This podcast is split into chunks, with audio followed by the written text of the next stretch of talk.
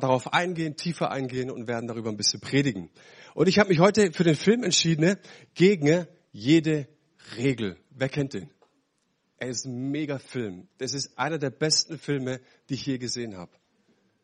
Das sage ich über 100 Filme, aber es ist wirklich ein richtig, richtig guter Film.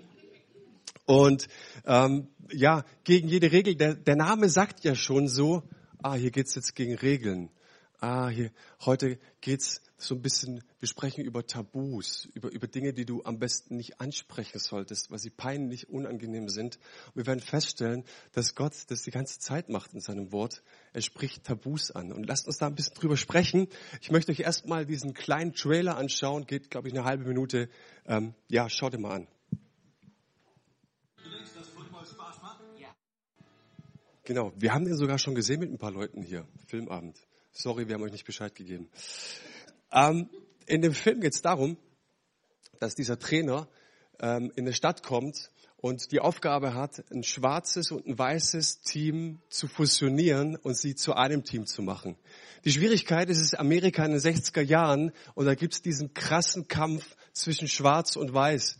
Die gehen nicht gemeinsam in die Schule, die gehen nicht gemeinsam auf einem Bürgersteig, die dürfen auch nicht gemeinsam Beziehungen zwischen Mann, Männern und Frauen knüpfen. Ja, jetzt hast du natürlich diese Mammutaufgabe, als Trainer ein Team zu formieren. Und du stellst fest in diesem Team, er kann es nur schaffen, wenn er gegen Tabus angeht. Wenn er Dinge anspricht, wo jeder sagt, Psst, das ist die Regel. Darüber spricht man nicht. Da ist schwarz, da ist weiß. Und er geht es an und von dem her ist es sehr, sehr empfehlenswert, dieser Film. Und ja, ich habe mich gefragt, wie ist es eigentlich bei uns heutzutage? Gibt es bei uns noch Tabus? aber wir hören ja oft, naja, jedes Tabu ist eigentlich schon gebrochen. Ne? Also eigentlich ist das Ding mit den Tabus durch. Und wenn du da mal ein bisschen recherchierst, dann stellst du fest, es gibt tatsächlich noch sehr, sehr viele Tabus. Beispielsweise so, sagen wir mal so, körperlich, medizinisch. Über Hämorrhoiden spricht kein Mensch. Über einen verknacksten Knöchel schon, aber über Hämorrhoiden spricht keiner. Ist auch gut so. Ähm, familiär. Du stellst fest, dass manchmal in Familien, da gibt es so in der Familienchronik, gibt es so einen schwarzen Fleck, da spricht keiner drüber. Mit Opa war mal irgendwas, aber das dürfen die Enkel oder die Kinder nicht ansprechen. Psst, sagt keiner was. Bei uns zu Hause war es so, mein, mein Opa, der kam aus Russland, war Leutnant in Russland im Zweiten Weltkrieg, kam nach dem Krieg nach Deutschland, wollte eigentlich nach Amerika hat sich in meine Oma verknallt, ist hängen geblieben und für ihn war das so schrecklich in Deutschland. Du bist eigentlich der Gewinner, der, der Sieger, du bist einer der Alliierten und du kommst in Deutschland und schnappst dir noch eine deutsche Frau. Und dann war es so, dass ähm, der, der Bruder von meiner Oma, der kam aus Kriegsgefangenschaft, aus russischer Kriegsgefangenschaft, macht die Tür auf, der Russe sitzt, sitzt da am Tisch und er sagt, wäre ich doch lieber verreckt. Und also meine, meine Mutter und ihre Schwestern, die haben kein russisches Wort gesprochen. Das war ein absolutes Tabu. Opa ist Russe und ich dachte immer, ist doch schön, Mensch, Opa kommt aus einem anderen Land, ist doch, kann man mal drüber sprechen. Ja? Psch, da spricht keiner drüber. Also da gibt's Tabus, aber die gibt's natürlich auch in unserem Alltag, in unserer Gesellschaft. Diese gesellschaftlichen Tabus, solche heißen Eisen, die du am besten nicht anfasst, über die man am besten nicht spricht. Und ich möchte heute über mindestens zwei Themen sprechen, über Tabus, die man nicht spricht, über Geld, Sex und Drogen. Quatsch. Über Drogen spreche ich nicht, ich spreche über Effizienz, aber über Sex und Geld schon. Hey, interessant ist, dass Jesus genau über diese Tabus jede Menge zu sagen hat und es nicht verschweigt. Du siehst, wenn wir den Film, den Titel nehmen, gegen jede Regel, Jesus war permanent dabei, irgendwelche Regeln zu brechen. Darüber spricht man nicht, sagt darüber nichts, da will keiner was hören. Jesus ist da irgendwie immer reingelatscht wie der Elefant im Porzellanladen. Beispielsweise steht er vorm Tempel und schaut, was die Leute in den Klingelbeutel schmeißen. Überleg mal, wenn wir nachher das Investment einsammeln, jemand guckt pep da drauf, was du einsammelst und guckt dich dann mit einem gewissen Gesichtsausdruck an und sagt, also also bei dir sieht es aber schon irgendwie nach mehr aus. Ja, so, so war Jesus drauf. Und er war so ein Typ, der hat Tabus gebrochen. Und ich glaube, dass Tabus auch notwendig sind. Sie haben auch so eine gesunde Seite. Ja, ich werde dir nicht erzählen, wie es bei mir zu Hause im Schlafzimmer abläuft. Es gibt, es gibt, es gibt Kollegen, die tun das. Ich tue das nicht. Und ich glaube, es ist gesund. Es gibt auch gesunde Grenzen wir wollen nicht über Hämorrhoiden, wir wollen nichts von Hämorrhoiden hören, wir wollen auch nichts von Schlafzimmergeschichten hören. Das ist echt okay. Und trotzdem gilt die andere Seite auch. Und deswegen spricht die Bibel so oft darüber. Ein Tabu kann auch bedeuten, wir kehren Dinge einfach unter den Teppich und wir lassen sie dort. Übersetzt, wenn Dinge, die in unserer Seele sind, die kaputt gegangen sind, die schwierig sind, die verletzt sind und wir schweigen sie einfach zu Tode, dann eitert das dort. Und weil Gott so ein liebevolles Interesse hat an unserem Leben, bricht er auch so manches Tabu in unserem Leben, weil er sagt, hey, es gibt Themen, die so, so wichtig sind. Wir müssen darüber reden. Also, es gibt Dinge, die unserer Seele schaden. Und deswegen spricht Jesus über Tabus und ich möchte gerne mit dem Thema Geld anfangen. Seid ihr dabei? Ich habe auch Benjamin Blümchen. Nein. Denk mal nach. Wenn wir über unsere aktuelle finanzielle Situation nachdenken, wer von uns würde sagen, ich bin vollkommen zufrieden? Ihr müsst die Hände nicht heben, ihr müsst sie nicht heben, aber ihr dürft. Wer von den total Zufriedenen würde sagen, da geht noch mehr? Geht immer, oder? Was ich damit sagen möchte, ich würde es mal vergleichen wie mit einem Abendessen. Entweder du gehst essen oder du bist eingeladen ne, und haust den Bauch voll. Irgendjemand macht Lasagne lecker und das Ding ist voll. Und dann kommt irgendwann immer das, der Nachtisch, ja, Tiramisu. Ich merke immer, es ist so unvernünftig, das Ding zu essen, aber man macht es trotzdem. Und dann wird dir noch ein Kaffee angeboten und du rollst da raus und, und kannst dich fast immer bewegen und hast abends Bauchschmerzen, weil dein Bauch so weh tut, weil du so viel gegessen hast. Und die Frage ist, warum? Warum nimmst du noch das Dessert? wenn du doch eigentlich satt bist, wenn du doch eigentlich genug hast? Ich will eine weitere Frage stellen. Wer von uns würde sagen, dass er gierig ist? Ihr müsst nicht strecken. Ich möchte euch nicht so mit Urtext und Theologie bemühen, aber das Wort für gierig bedeutet, also was im Griechischen steht, mehr haben wollen als genug. Mehr haben wollen. Und das finde ich interessant, dass die Bibel sagt, wenn du mehr haben willst, dann ist das Sünde. Gier ist eine Sünde. Und was ich mal thematisieren möchte, ist, mal angenommen, wir wissen von jemand, der hat ein krasses Problem, beispielsweise Pornografie. Im Thema Pornografie wird uns so viel Hilfe angeboten. Wir sagen ihm, geh zum Seelsorger. Es gibt Programme im Internet, die du dir runterladen kannst, kannst du kaufen, so ein Schutz für dich, so ein Kinderschutz, ja. Es gibt äh, Möglichkeiten, wenn du Bezahlsender hast, dass du da dir auch eine Schutzvorrichtung einrichtest, dass du da gesichert bist davor. Und es ist auch gut und wichtig. Äh, aber interessanterweise, Gier, gierig sein, mehr haben wollen als genug, darf in unser Haus einziehen, rein und raus und, und, und es ist okay. Es, es darf unter dem Radar fliegen, ja, unter unserem Radar, aber es fliegt nicht unter Gottes Radar. Gott sagt darüber, hey, es ist wichtig, es ist, es ist so wichtig für deine Seele, dass du verstanden hast, dass dein Herz krank ist, wenn du immer nach mehr verlangst. Unter Gottes Radar fliegt es nicht. Und die Frage ist, was, was machen wir dagegen, wenn wir über so viele Punkte schon so, so Listen haben, die wir tun können? Was machen wir dagegen? Gegen die Gier.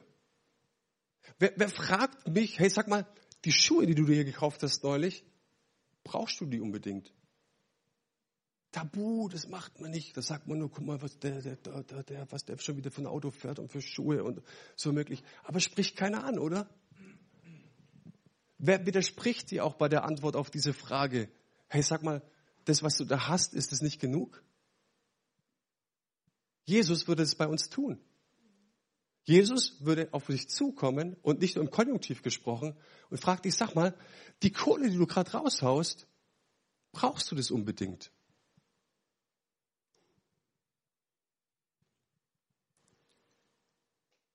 Schwabenland, ein heißes Thema. Schau dir mal die zehn Gebote an. Die Hälfte der zehn Gebote ist eine Stellungnahme Gottes gegen die menschlichen Begierden. 2350 Sätze in der Bibel befassen sich mit diesem Thema, mit Geld, mit Gier. Das sind 500 Bibelverse. Wisst ihr, wie viele Bibelverse es gibt über das Gebet? 300. Über Gebet können wir nicht genug hören. Aber wenn du fast das Doppelte an, an, für dieses Thema hast, schau mal Jesu Reden an. Er hat die Hälfte seiner Zeit hat er über dieses Thema gesprochen. Was machen wir mit unseren Begierden? Was machen wir mit dem, dass wir mehr haben wollen? Ah, das finde ich interessant. Und wenn ich mir die Frage stelle, so, was, was macht das Verlangen? Was macht die Gier mit meinem Herz? Ne? Wenn das Herz voll ist, davon spricht der Mund. Ja? Wo dein Schatz ist, da ist dein Herz. Und es ist wichtig, das zu beobachten. Ne? Wo läufst du hin? Ne? Ganz automatisch hin, wenn dich keiner beobachtet. Wenn du die Augen schließt, was du sagst, Mensch, das, das gönne ich mir. Wonach strebt dein Herz? Und darauf schaut Gott. Es ist Gott wichtig, wonach du strebst. Und ich habe mir die Frage gestellt, sag mal, bin ich gierig? Manu, bist du gierig? Die Antwort direkt, nee, ich bin nicht gierig. Mein Freund Billy, der ist gierig. Aber ich, ich bin nicht gierig. Guck mal den an. Guck mal, was der für ein Auto fährt und für Schuhe trägt und Klamotten und so weiter. Ich glaube, der ist gierig. Aber ich, ich bin nicht gierig. Auf gar keinen Fall. Nochmal die Frage. Können wir uns dieser, dieser Frage mal offen stellen, dass wir sagen, hey, vielleicht habe ich mit dieser Sünde zu kämpfen.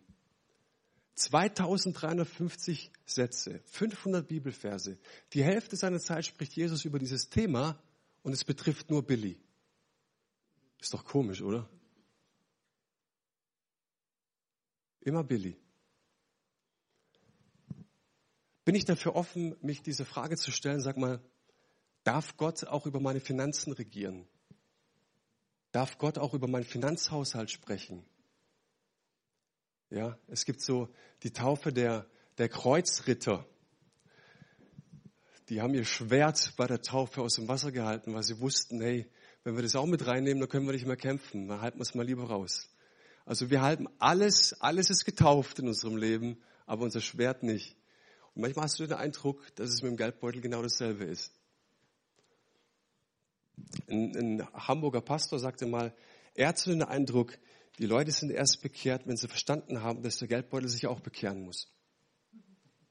Der Umgang mit Geld. Und Jesus hat es in folgender Geschichte mal ausgedrückt, steht im Lukas-Evangelium.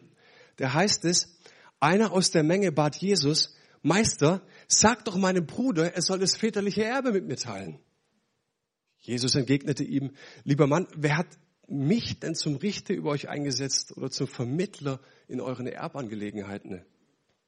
Dann wandte er sich an alle und sagte, nehmt euch in Acht, hütet euch vor aller Habgier, denn das Leben eines Menschen hängt nicht von seinem Wohlstand ab. Im ersten Teil sagt Jesus, du, meine Aufgabe, mein Auftrag ist es nicht, zu bestimmen, ob du dir eine Unterhose für 10 oder für 15 Euro kaufen sollst. Meine kosten so 10 bis 15 Euro. Meine Aufgabe ist es nicht, diese Kleinigkeiten des Finanzhaushaltes in deinem Leben zu regeln. Da schaue ich nicht drauf. Das ist nicht mein Auftrag. Ich habe ich hab so viel Wichtigeres zu tun, aber er sagt Stopp. Und jetzt stellt er dir eine rote Ampel in deinen Weg und ein Stoppschild und sagt, hüte dich. Hüte dich. Ich sag dir, pass auf auf dein Herz. Und es ist eine Lebensweisheit, die er uns mitgibt. Sagt, da übergeh das bitte nicht. Du lass dir das gesagt sein. Pass auf dein Herz auf. Hüte dich vor aller Habgier. Hüte dich dafür, davor, mehr haben zu wollen, als du brauchst. Gott definiert Leben.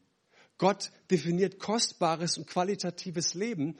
Und wenn du, wenn du einen Zugang hast zu diesem griechischen Text ähm, und es für dich mal raus übersetzt, keine deutsche Übersetzung anschauen, sondern wirklich für dich raus übersetzen, ne, dann steht da, gründe dein Leben nicht auf Überfluss. Das Fundament, Fundament ist falsch. Mehr haben zu wollen ist falsch. Meine Frau fragte mich, als ich die, die, die Predigt vorbereitet habe, und ich war so dankbar für diese Frage. Sie fragte mich, sag mal, die Kinder, die haben so viel Energie. Die haben so viel Hummeln im Hintern.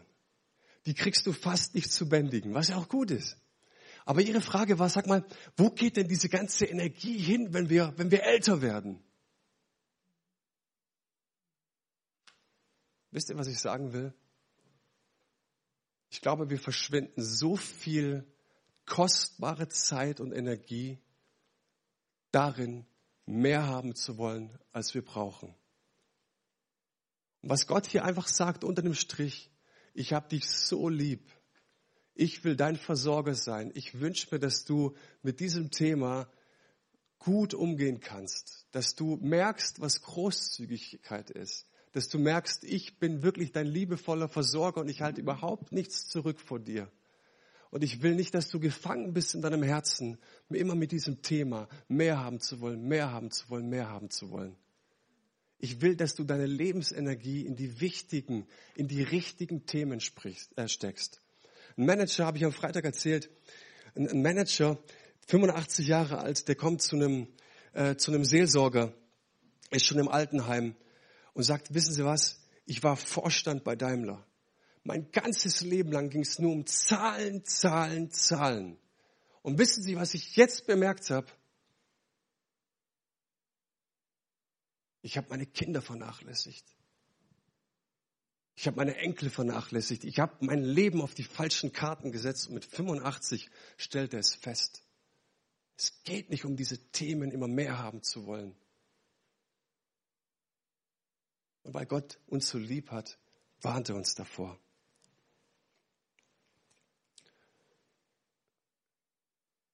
Mein letzter Punkt.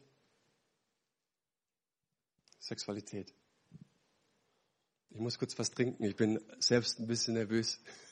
Die Themen sind nicht so easy.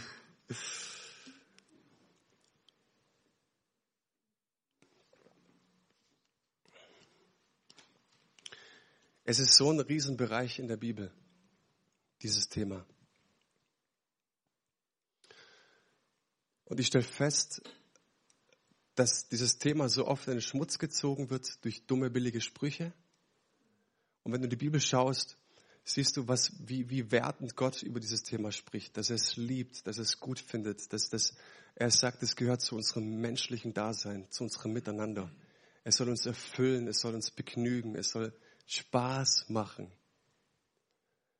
Und Sex ist ein Tabuthema.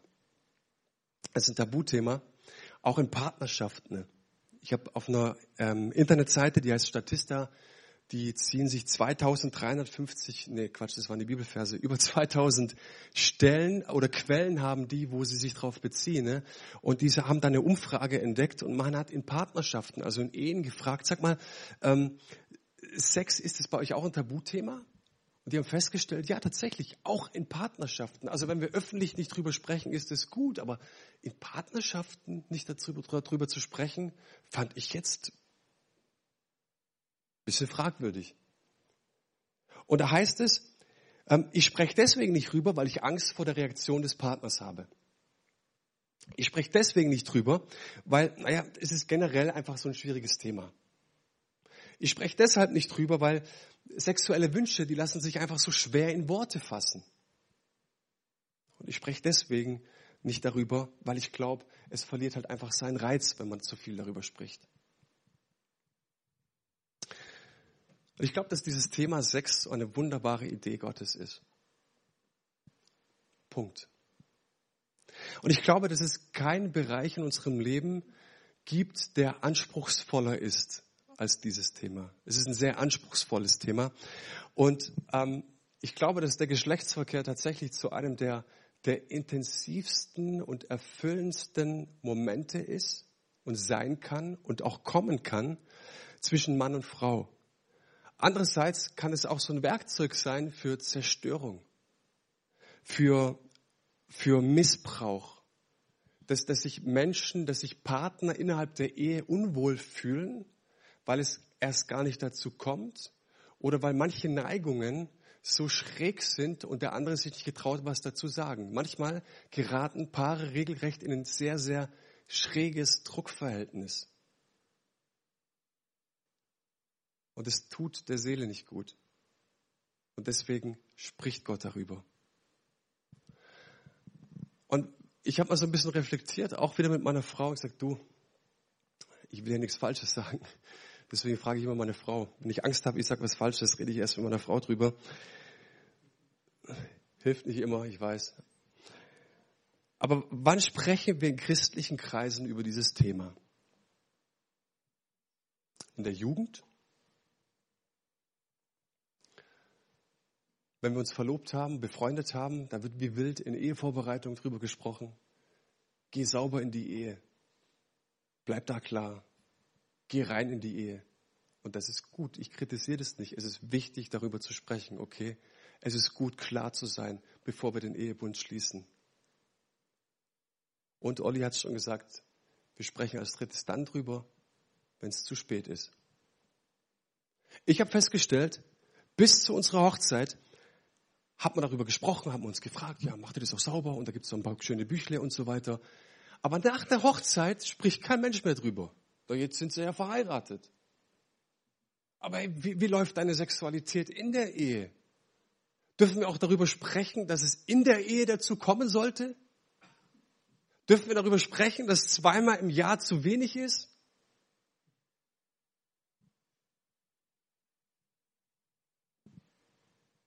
Jesus würde darüber sprechen, wenn er heute Morgen hier wäre. Und wenn du ganz am Anfang anschaust, die Bibel aufschlägst, erste Seite, sagt Gott Folgendes.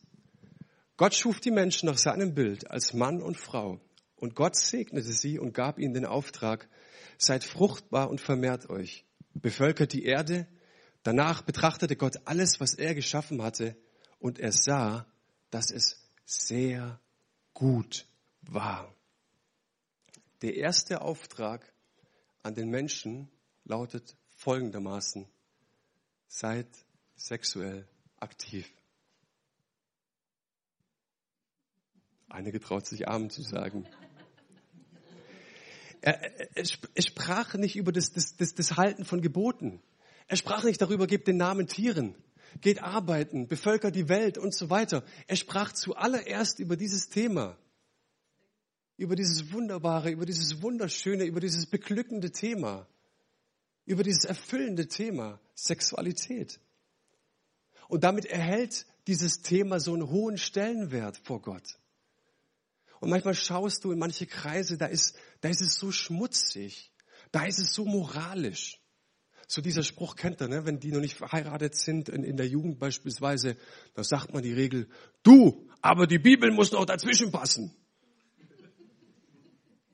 Oder ich habe so einen alten Haudegen erlebt, da haben auch zwei miteinander geklüngelt und dann lief an ihnen vorbei und sah sie und sagte, lass doch Platz für Jesus. Ist ja auch irgendwas dran. Ist ja, ist ja nicht verkehrt. Ist ja gut drüber nachzudenken, aber wir hängen da immer so eine moralische Keule mit dran, die so runterzieht. Und das macht dieses Thema so, so, ja, das macht dieses Thema so bedrückend. Ähm, hey, wie viele Paare haben wir erlebt im Freundeskreis, die verheiratet waren und dann haben die Probleme angefangen, die über Jahre lang keine erfüllte Sexualität hatten. Warum? Weil sie eine, keine Ansprechpartner hatten. Weil es so ein mega schlechtes, krasses Tabuthema ist. Aber hey, Gott liebt Sexualität und er wünscht sich ein erfülltes Leben für dich. Und deswegen spricht er davon. Und es gilt, Sexualität gilt ja nicht nur für Singles. Darauf kann ich leider nicht eingehen, aber damit umzugehen, auch mit meiner Sexu als, als Geschöpf, als sexuelles Wesen, ist auch eine mega Herausforderung. Auch darüber spricht keiner. Hey, das Thema Sexualität hat so einen hohen Stellenwert in der Bibel. Und sie ist ein großartiges Geschenk von unserem Gott, der, der unser Miteinander und unsere Beziehungen bereichern will.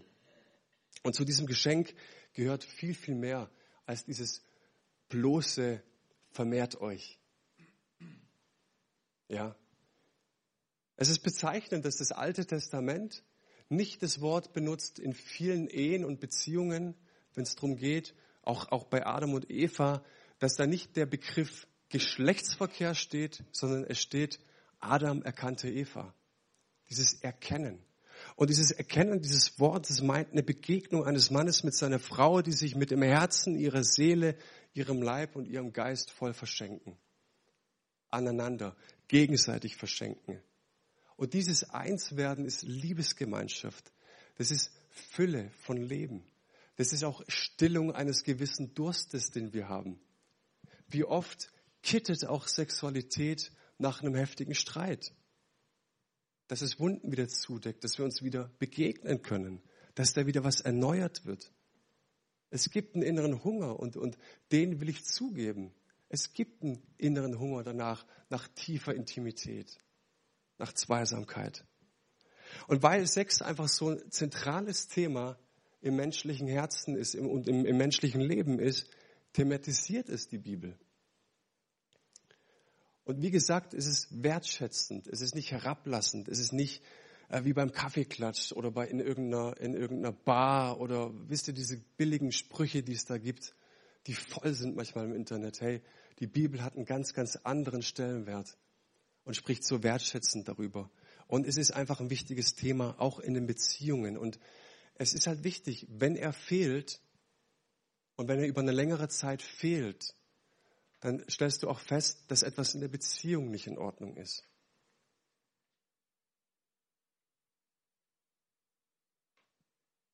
Und ich finde es wichtig, das zu thematisieren.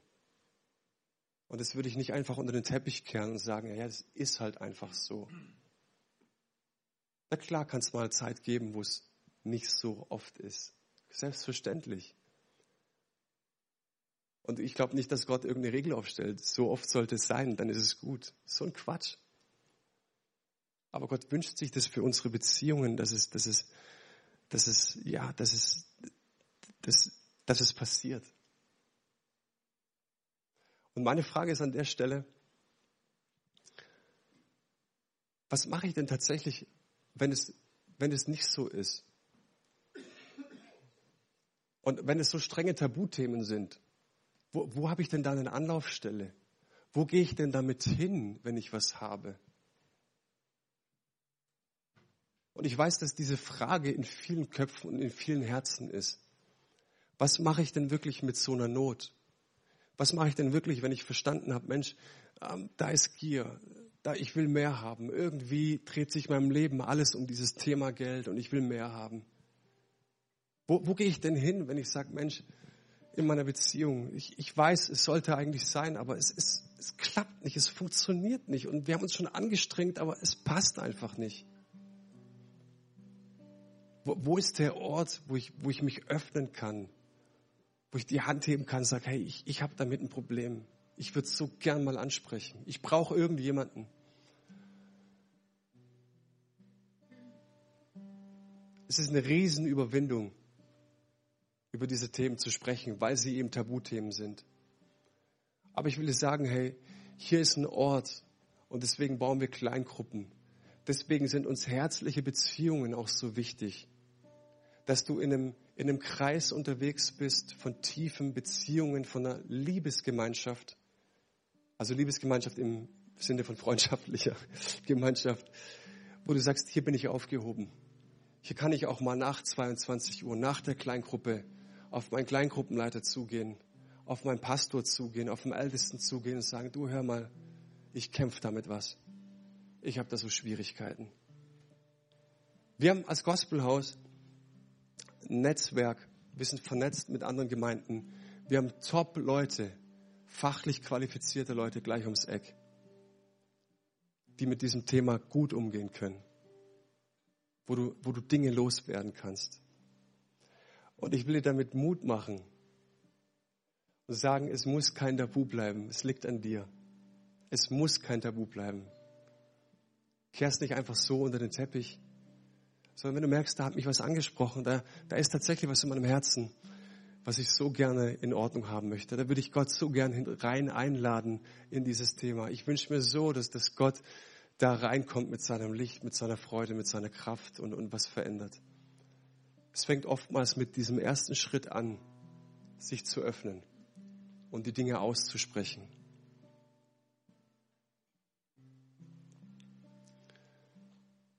Wir haben eine neue Bühnendeko und das Kreuz hat irgendwie leider nicht gepasst. Und ich weiß, dass das vielen nicht passt, dass jetzt für drei Monate das Kreuz nicht da hängt. Aber noch viel schlimmer ist doch, wenn du so ein Thema nachher einfach nur mit Kaffee runterspülst. Stimmt's?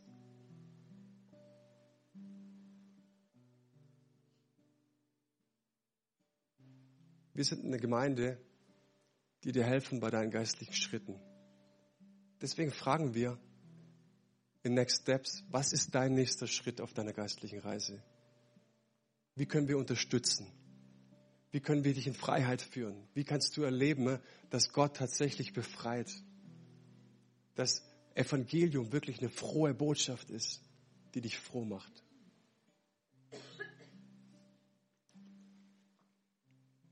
Vater, ich, ich danke dir